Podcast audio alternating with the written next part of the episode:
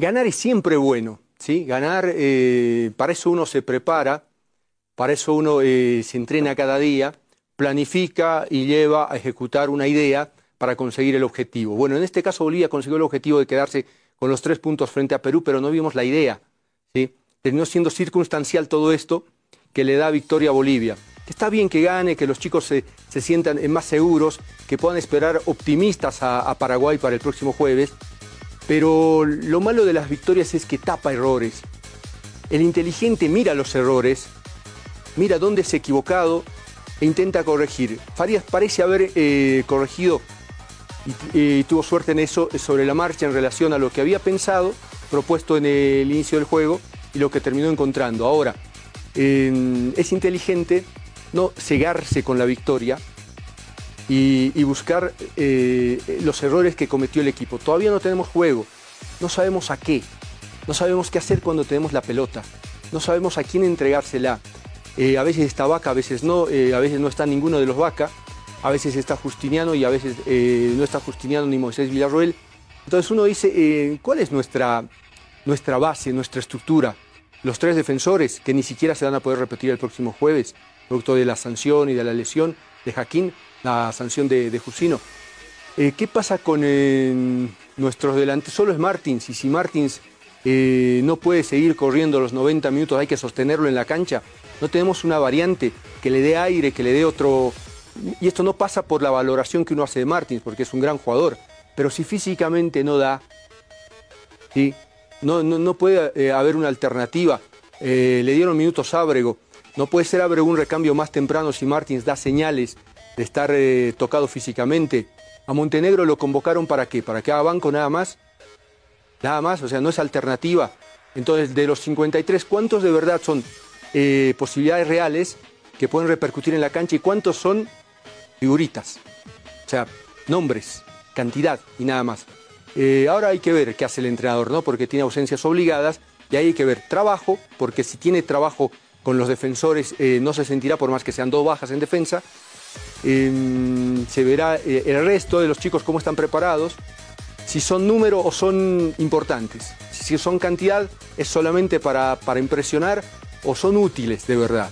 Entonces vamos a ver qué ocurre con la selección del próximo jueves. Ahora, son tres puntos importantes, eh, gracias a Dios no somos últimos, gracias a los tres puntos no somos últimos, ganó Venezuela y si hoy Bolivia no sumaba las tres unidades, se quedaba en el último lugar y eso es doloroso, que todos te miren desde arriba, y el que hasta el que juega mal como Venezuela te mire desde arriba. ¿eh, ¿no? Y los peruanos no juegan bien. Hoy, hoy se notó una selección peruana apagada, sin ideas, sin ni siquiera físicamente en condiciones de eh, sostener una idea, que además ni siquiera la, detectamos. Eh, la idea futbolística de Perú, esperar, esperar, esperar, atacar un poquito. Y con ese poquito estuvo a punto de convertir. Lampe volvió a sacar dos o tres pelotas de gol. Normalmente nos ocurre que, a Lampe le llegan cuatro o cinco veces y Lampe es determinante en esas cuatro o cinco veces. Por lo menos de cinco, dos o tres te la saca, ¿no? Entonces estamos eh, tras una victoria, contentos porque sirve para, para el estado anímico, pero después para nada más. Es la victoria y nada más, no viene acompañada de un mejor juego, de un funcionamiento, de un destaque. Hubo un destacado hoy, uno que, que haya brillado en la cancha digamos, lo aplaudimos, tenemos en qué sostenernos. Creo que ninguno. Creo que ninguno. Entonces eh, la victoria es eso. Ganó Bolivia, bienvenida a la victoria, pero no cura al enfermo.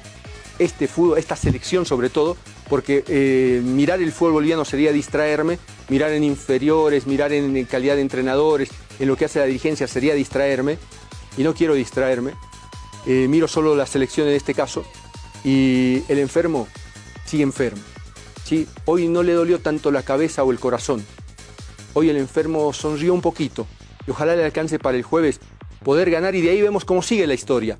¿sí? A partir de ahí vemos cómo sigue la historia, pero por ahora el enfermo va a dormir sonriendo, agradeciendo haber podido ganar, no importa la manera. Eso, es, eh, la manera no le importa tanto al hincha. La manera nos importa a nosotros y le importa a la gente que quiere el fútbol, porque queremos ver jugar bien a la selección, ver eh, otra cosa en la cancha saber que es producto de un trabajo, saber que es producto de una idea y de un funcionamiento. Estamos eh, después del noticiero popular.